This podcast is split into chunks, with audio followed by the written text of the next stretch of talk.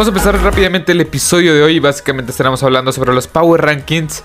Este post agencia libre y antes del draft. Que antes del draft yo creo que, bueno, después del draft yo creo que algunos equipos van a estar mejor o quizás se vayan, a mantener un poco en la misma posición. Pero bueno, estos son mis Power Rankings. Son mi, mi lista de cómo yo veo los equipos hoy por hoy. Este, en el, en el día de hoy que estoy grabando el episodio de hoy, que es 6 de marzo del 2022. Y este ya este ya pasó la agencia libre. Estamos a unos cuantos, unas cuantas semanas, 3-4 semanas de que empiece el draft.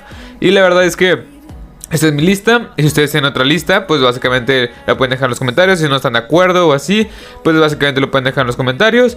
Al fin y al cabo, pues esta es una lista libre, por así decirlo. Pero bueno, una vez dicho esto, vamos a empezar rápidamente con el top 32. O, de, bueno, de 32 al 1. En el puesto 32 pongo los Falcons. En el puesto 31 pongo los Texans. En el puesto 30 pongo los Jaguars. En el puesto 29 pongo los Jets. Y en el puesto 28 pongo los Lions. Aquí, ¿qué puedo decir? O sea... Son los peores equipos de toda la NFL. Los Falcons claramente tienen que estar en. Bueno, para mí es el peor equipo hoy por hoy de toda la NFL. Sin quarterback, sin wide receiver. La defensiva tiene a Greg, Jarrett, eh, Dion Jones, que ha estado perdido un par de años, AJ Terrell. Pero en sí, o sea, no tienen nada más. Tienen tres jugadores. Y es lo mucho. Y la verdad es que no le veo mucho futuro en esta ofensiva. O sea, al menos esta, esta temporada 2020, 2022. Sí, 2022. Pues la verdad no le veo. No le veo. O sea, no le pido. No, no le veo ni pies ni cabeza a este equipo. Eh, este, los Jaguars, pues Equipo de reconstrucción, Texas también lo, el, mismo, el, mismo tema. Eh, los Jets, un equipo que me está gustando muchísimo. Creo que yo que en esos Power Rankings ya empezar la temporada puede estar, puede estar subiendo escalones. Y los, y los Lions, pues es un equipo que los Lions en el puesto 28 son un equipo que pues también, o sea, son simplemente lo peor de la NFL. Después, en el puesto número 27 pongo los Giants, en el puesto número 28 pongo los Panthers, en el puesto número 25 pongo los Commanders, en el puesto número 24, qué raro suena Commanders en el puesto, bueno, qué raro suena Commanders. Pero bueno, Commanders en el puesto 25, en el puesto número 24 pongo los Bears, en el puesto número 23 pongo los Seahawks. Quizá aquí entra un poco la ¿Cómo explicarlo? La, la, duda, la... Esta, ¿cómo Hay una palabra, pero se me fue la palabra. en fin, el debate. El debate en que por qué los Seahawks... O sea, los Seahawks podrían estar fácilmente un poco más atrás. Pero yo le doy el beneficio de la duda a lo que puede hacer Drew Locke en esta ofensiva con Pete Carroll. Yo le doy el beneficio de la duda a Jordan Brooks. A estas diversas armas que tiene la defensiva. Un equipo que históricamente a lo largo de los últimos 10 años ha sido muy competitivo. Como es el caso de los Seahawks. Que están en el puesto 23. Los Commanders con, con Carson Wentz. Es un equipo el cual creo yo que ya empezar la temporada puede ir aumentando un poco este, las posiciones en mi, Power Ranking y los Power Rankings en general. Este, los Giants, un equipo que tiene buenas armas también. Los Panthers, es un equipo que es un equipo que el cual está muy mal coachado, no tiene quarterback y una defensiva extraordinaria. O sea, la defensiva es una de las 10 mejores de la NFL y es talento joven puro, 25 años de edad en, promedio. Brian Burns tiene 25 años, Jeremy Chin tiene 24, o sea, Dante Jackson tiene 26 apenas. O sea, ese tipo de cosas es lo que veo en los Panthers. Un equipo mal coachado. Matt Rule no se me hace un buen coach. Un pésimo, pésimo coreback que yo en su momento lo defendí como fue Sam Darnold. O sea, lo defendí en el sentido de que pensé que este nuevo aire de los Panthers le iba a hacer, le iba a hacer bien, pero la verdad es que le hizo pésimo este jugador. O sea, la verdad es que este, esta, ofensiva es bastante buena. O sea, tiene buenos elementos. Taylor Moton, eh, Christian McCaffrey cuando, cuando, está sano, Roy Anderson cuando, cuando quiere atrapar pases, cuando le lanzan pases profundos. DJ Moore, uno de los receptores y jugadores más infravalorados de toda la NFL. En general, este equipo tiene buen talento tiene market coach y tiene mal coreback, que es una de las... O sea, lo peor de lo peor lo tiene en, posiciones muy, muy claves como la coreback y la de head coach. Pero bueno, vayamos con el siguiente, con los siguientes 6. En el puesto número 22 pongo a los Vikings, en el puesto número 21 pongo a los Saints, en el puesto número 20 pongo a los Steelers, en el puesto número 19 pongo a los Dolphins y en el puesto número 18 pongo a los Titans.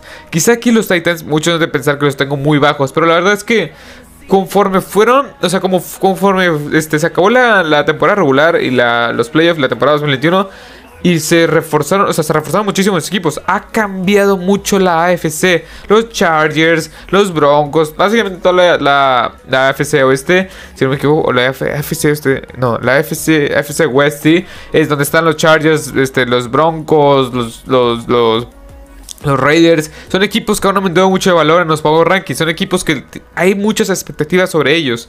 Y así que los Titans no veo un gran equipo. No digo que sea malo, la verdad no digo que sea malo. Yo sí creo que también este equipo puede ir aumentando lugares en mis Power Rankings conforme vayan pasando los, la temporada, por así decirlo.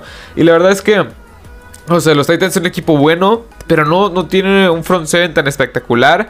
Eh, la ofensiva, sí, la línea ofensiva creo que yo que va, va a ser un poco peor que lo, que, la temporada pasada.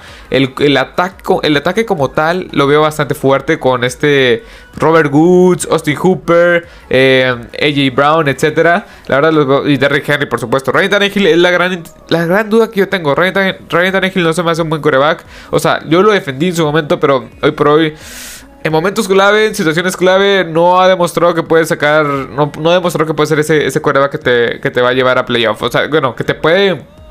Que te puede ganar en momentos claves. Lanzó tres intercepciones en contra de los Bengals en los playoffs pasados. Pero bueno, después los Dolphins los puso en el puesto 19. Los Dolphins creo yo que Puede que muchos estén las expectativas muy, muy por encima de lo que en realidad van a hacer estos Dolphins. Yo no sé. Yo voy a sacar un episodio especial hablando sobre los Dolphins.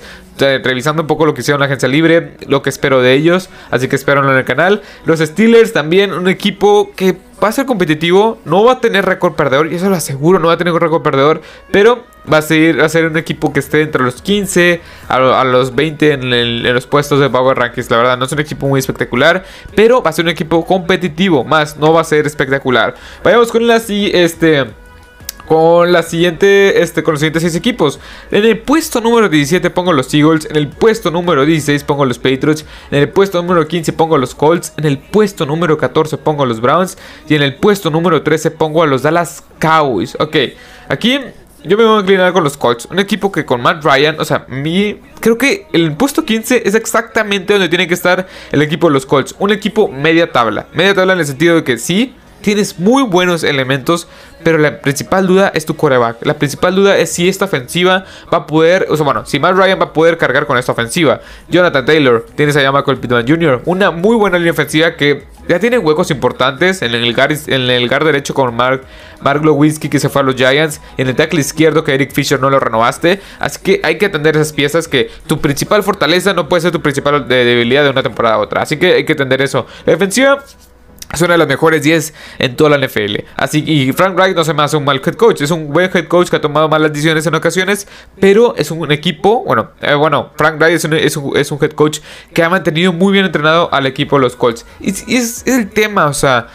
Carson Wentz para mí era un buen quarterback. Al final no se metió en a playoff, pero tuvieron un récord positivo. No he ganado 8 partidos la temporada pasada. Tuve una racha bastante buena donde le ganaron a los Patriots, le ganaron a los Cardinals, creo.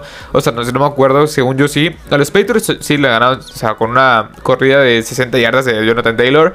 Y a los Cardinals no me acuerdo muy bien, pero según yo también les ganaron en su mejor momento. Así que los Colts son un equipo bastante bueno que me, inspira me inspira muchas dudas, me inspira muchas dudas porque no sé qué esperar de Matt Ryan en esta ofensiva. Los Patriots, un equipo que también creo yo que retrocedió un poco a lo que, a lo que venían siendo la temporada pasada. No, no, no veo muchos playmakers en, esta ofensiva. Ni, bueno, la defensiva sí, creo yo que va a seguir siendo buena. Pero la ofensiva no, no sé, no sé, también tengo muchas dudas con esto. Los, eh, los, Eagles es un equipo que puede dar la sorpresa, ahora sí, para bien. Bueno, no para bien, sino más allá de lo que hicieron la temporada pasada. Tienen buen capital en el draft, están apostando esta temporada por Jalen Hurts. Tienen, con ese trade que hicieron con los Saints, pues básicamente están diciendo, si no funciona Jalen Hurts, tenemos picks en la siguiente temporada para ir por un coreback. Que la siguiente temporada vienen Bryce Young, Spencer Rattler, este, este... Ah, fue bueno, otros corebacks que son muchísimo mejor. Otra clase de corebacks que son muchísimo, muchísimo mejores que esta. Y después los, los Browns. También quiero hacer un episodio especial sobre esto. En el puesto número 14, los Browns no sé qué pensar de ellos. O sea, los Browns es un equipo que. Ah, no sé, o sea, con, el, con Watson como coreback, veremos si va a estar, o sea, va a estar suspendido, ¿no? Veremos qué hace la liga con él. La ofensiva es bastante buena. Karim Hunt, este este Nick Chop, dice David Yoku, una línea ofensiva bastante buena, para mí la mejor de toda la NFL. La defensiva que trajo de vuelta a Anthony Walker, una secundaria bastante buena, elite, me atrevería a decir una de las cinco mejores de la NFL. Así que, no sé, los Browns, todo, todo puede pasar con la suspensión de este, de este me fue el nombre de este de Sean Watson. Jacoby Brissett no se me hace un, buen coreback, la verdad. Ni, o sea, no creo que te, pueda rescatar unos, unos cuantos partidos. Pero básicamente no, no es un coreback titular. Así que vayamos con los, siguientes, los siguientes seis. Después, en el puesto 12 este, pongo los Cardinals. En el puesto 11 pongo los Packers. En el puesto 10 pongo los Ravens. En el puesto 9 pongo los Raiders. En el puesto 8 pongo a los Broncos de Denver. Y en el puesto 7 pongo los San Francisco 49ers. Aquí, ¿qué puedo decir? Aquí ya empieza lo bueno, ahora sí. ¿eh? Ahora empiezan los mejores equipos de toda la NFL los que posiblemente estén en playoff. Eh, o sea, que estén contendiendo el Super Bowl ahora sí. los Ravens en el puesto 10. O sea, creo yo que los Ravens, a pesar de todas las lesiones que tuvieron la temporada pasada, es un equipo el cual está lleno de superestrellas. Empezando por Lamar Jackson, que está muy infravalorado. Ron Stanley, que se la pasó lesionado. Después Marcus Peters, Marshall, eh, Ah, se me fue el nombre. Marlon Humphrey. Marlon Humphrey eh, regresan de lesión. Contrataron a Marcus Williams y a, Morgan, Moses. Me encantan las contrataciones. Fueron puntuales, muy específicas, bastante buenas. Y este, este equipo va a seguir contendiendo el Super Bowl. Va a seguir contendiendo a cosas grandes porque es un roster bastante nutrido. Sigue el draft, todavía tienes en el draft, creo yo que, no sé, todavía no, todavía no he completado mi mock draft, pero próximamente los siguientes días, para el viernes o sábado ya voy a tener el mock draft. Pero bueno, yo, yo todavía no sé qué pueden ir a buscar este a, en el draft yo me atrevería a decir un pass rusher, este, quizá un cornerback, un Trent McDuffie, eh, Washington, no sé, me hace mucho el fit para este, para este equipo de los Ravens, que ocupan un poco más de profundidad. Es un equipo el cual no es malo, o sea, no fue malo la temporada pasada. Tuvo récord de 8 ganados, 9 perdidos la temporada pasada, antes de que seleccionaran todos. Y recordemos que en la pretemporada seleccionó sus tres principales corredores. Tuvieron que contratar a Le'Veon Bell, a Devonta Freeman y a este Latavius Murray, así una semana antes de empezar la, temporada regular. Se, lesionó J.K. Robbins, se lesionó Gus Edwards, se, le lesionó Justice Hill. O sea, básicamente tus tres principales corredores te lesionaron y tuviste, y tuviste que contratar otro, otro comité de corredores totalmente nuevo.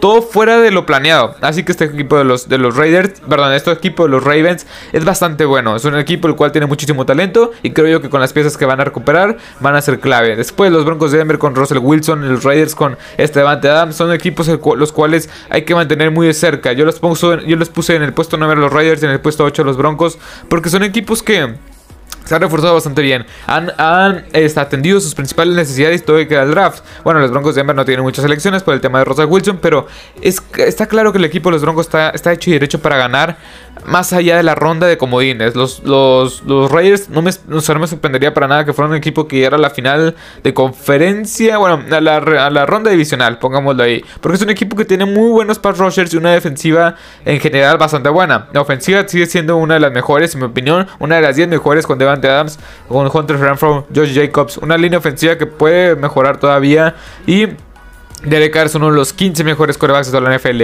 O 10 si me apresuras. También tienes ahí a Darren Waller, Davante Adams, Hunter Renfro, como ya dije. Y creo yo que este equipo de los Raiders ser un equipo bastante ninguneado, la verdad. Pero bueno, vayamos con los 6 mejores equipos bajo mi punto de vista. En el puesto 6 pongo los Chiefs. En el puesto 5 pongo los Chargers. En el puesto 4 pongo los Bengals. En el puesto 3 pongo los Buccaneers. Y en el puesto 2 pongo los Rams. En el equipo número 1 pongo los Buffalo Bills. Aquí me voy a ir con los principales 5. En el 5 los Chargers es un equipo cual han atendido sus principales necesidades justas. Khalil Mack, este... Khalil Mack, Gerald Everett en el tight end, JC Jackson como principal cornerback, o sea, me encanta. Y eso, creo yo que JC Jackson vino más como, o sea, no, no es como que lo ocupaban, fuera, fue la novena mejor defensiva por aire en toda la NFL, pero si ocupaba ese playmaker. Santos Samuel hizo las cosas bastante bien, se te fue Chris Harris Jr., este, traes a JC Jackson, Khalil Mack con, como pareja Joey Bosa, me encanta. Este equipo de los Chargers yo lo tengo muy alto porque las expectativas que yo tengo de ellos son muy altas. Y este Brandon Staley, veremos cómo lo hace. Después, de Cincinnati también reforzó la línea ofensiva que era su principal necesidad y tienen un equipo bastante bastante dominante en las dos posiciones en las dos en las dos bueno en las tres facetas en el head coaching en la defensiva y en la ofensiva. Después este, los Tampa Buccaneers. Tom Brady, no sabe con eso. Regresa Tom Brady con eso los hace competitivos. También este, firman a varios jugadores. Acaban de firmar a Kenny Neal, que mucho cómo Todd Bowles lo va a usar en esta defensiva. También este, regresaron varias armas a la ofensiva. Ryan, este, Ryan Jens, si no me equivoco. Carlton Davis, Leonard Fournette. Veremos si Robert Gronkowski regresa. Yo apostaría casi casi seguro que se va a regresar. Pero bueno. Tienen que estar en esta lista. Después, los Rams, un equipo que Bobby Wagner, eh, Bobby Wagner Aaron Donald, Jalen Ramsey en la, en la defensiva de los Rams es, es, algo que pocas veces se va a ver. Tres jugadores super estrellas, all pros cada uno de ellos en sus respectivas posiciones en los tres niveles de la defensiva. Es espectacular lo que tienen en la defensiva estos Rams. En la ofensiva ni se diga con Allen Robinson y Cooper Cup. Es, es, es grosero, o sea, es grosero que estos estos Rams tengan tantas armas a la ofensiva y defensivamente hablando. Y Sean McVay como head coach es también bastante bueno. Después los Bills era, Von Miller era, la pieza que faltaba en este equipo de los Bills. No tanto porque necesitaban urgentemente pass rush, sino porque ocupaban un líder. Un, jugador cual te hiciera jugadas en momentos claves. Y eso es Von Miller. Lo que te puede aportar es bastante este, experiencia en momentos claves. Pues vas a ver su sack, su jugada, su fumble forzado. Es lo que querías ver en Von, en Miller. Por eso lo contrataste. Y creo, creo yo que los Bills es el, es el mejor equipo de toda la NFL. Defensiva, ofensivamente hablando. Sean McDermott ha hecho las cosas bastante bien. Creo yo que les hace falta un corredor confiable. Kenneth Walker en, Kenneth Walker en el, en el, en el draft se lo pueden traer bastante bien. Y va, o sea, es un jugador cual creo yo que funcionaría bastante bien en, ese, en este sistema.